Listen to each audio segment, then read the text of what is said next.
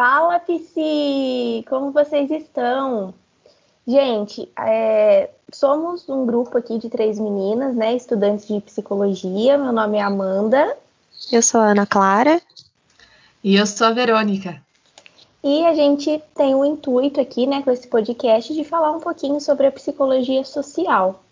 E para a gente começar, e eu acho interessante a gente ressaltar aqui também, é a diferença, né, da psicologia clínica da psicologia social. Eu mesmo, antes de entrar né, na, na graduação de psicologia e tudo mais, eu tinha muito essa dúvida né, da diferença delas. Na verdade, eu nem sabia sobre a psicologia social. Então eu acho legal, antes de mais nada, a gente trazer né, e levantar alguns pontos sobre a diferença dessas duas.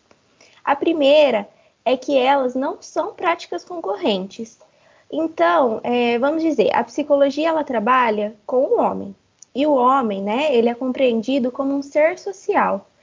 Então a gente pode pensar que o social, né, ele está presente em todos nós com um conjunto de informações. Então são símbolos, significados e tudo isso daí faz com que essas duas ramificações da psicologia consigam trabalhar.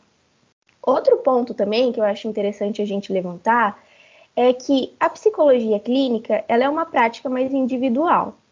Só que nem por isso é, existe somente aquela troca né, de terapeuta e paciente, só aqueles dois ali em um ambiente tendo trocas de informação, né?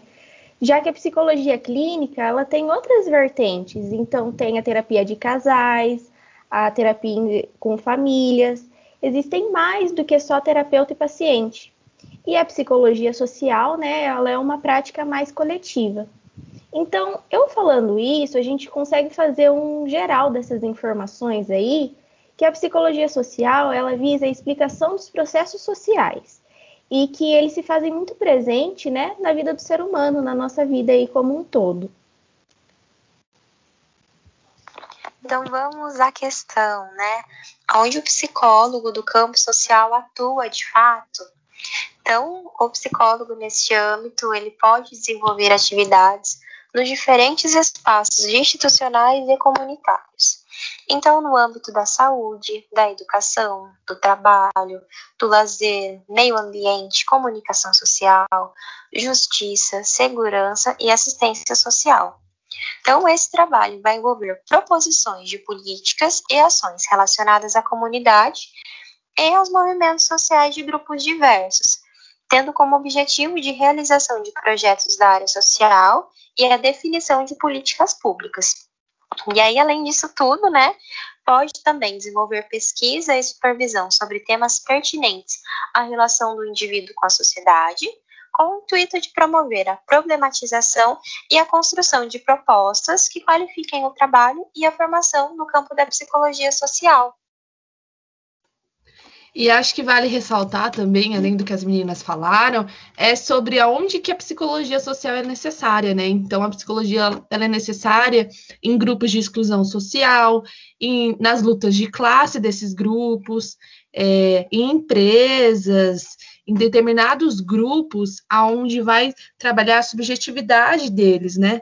E também a, a junção deles.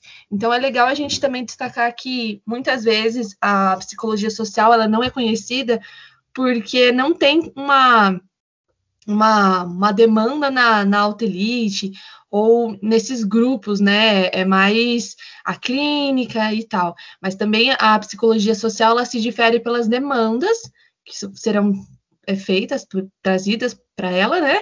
E também as técnicas que são usadas, as técnicas é, da clínica, como a Amanda falou, muitas vezes é individual, ou seja, no, na terapia de casal vai ser para o casal, mas a terapia, a terapia não, desculpa, a psicologia social, ela vai trabalhar com técnicas que são voltadas para a subjetividade para aquele grupo específico. Então, vai ser mais olhar o, o humano, o homem, pela, pelo grupo que ele está vivenciando, as contribuições que esse grupo pode trazer, é, tanto na vida dele como na vida do todo, né? E é legal isso, né? Assim, como a psicologia social, ela é muito importante, né? Porque traz um olhar mesmo para essa prática coletivista aí. Então, é, quando, né, que eu até falei que eu entrei na graduação e tudo mais, e, e descobri até a psicologia social, porque eu não tinha conhecimento sobre, eu achei uma área muito bacana. E assim, que traz esse olhar aí para o todo e para a subjetividade aí do, de, do pessoal, né, da sociedade acho que tira um pouco a imagem do, do psicólogo dentro de uma clínica, dentro de um consultório, e consegue colocar, colocar o, o psicólogo numa visão assim da, da sociedade mesmo, um integrante é, participante e importante da sociedade, que muitas vezes a gente conhece alguns programas como o CRAS, assistência social, mas a gente não conhece a fundo. Então, acho que é importante, além do, do, do estudante de psicologia, do psicólogo, a sociedade conhecer também uh, os principais objetivos da psicologia social, né? E por que, que é tão necessário. Então, gente, lembrando a vocês que nosso podcast vai sair toda quinta-feira, às 9 horas da noite, e a gente quer trazer sempre coisas diferenciadas para vocês. Então, entrevistas com alguns integrantes da área da psicologia social que já trabalharam, que têm uma experiência para contar para gente, e filmes que sejam nesse teor é, social, para a gente olhar de uma nova forma, né, os filmes e as contribuições que muitas vezes a gente não consegue perceber. É, e é isso aí, pessoal. espero que vocês tenham gostado, então, desse, desse primeiro encontro nosso aí. E fiquem aguardando que semana que vem tem mais. Até mais. Até mais, pessoal. Até mais.